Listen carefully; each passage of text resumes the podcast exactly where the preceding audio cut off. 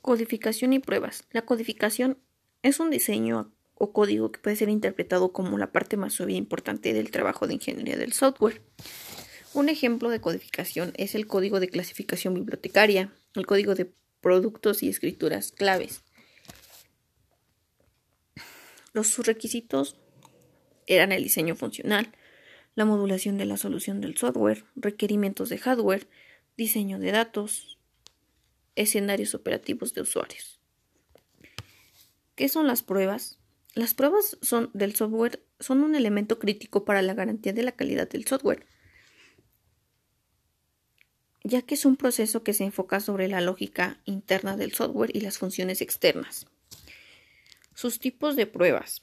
Las pruebas de unidad se centran en el módulo usando la descripción del diseño como una guía.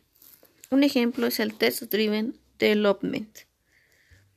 Las pruebas de integración son el objetivo para los módulos testeados en la prueba de unidad y construir una buena estructura en el programa. Un ejemplo de él es asegurar que los microservidores operen como se espera. Las pruebas de sistema verifican que cada elemento esté bien y se alcance la función, su funcionalidad y su rendimiento. Y la prueba de regresión son una estrategia de prueba en la cual se han ejecutado anteriormente para y se vuelven a realizar en la nueva versión modificada para asegurar la calidad de estos elementos.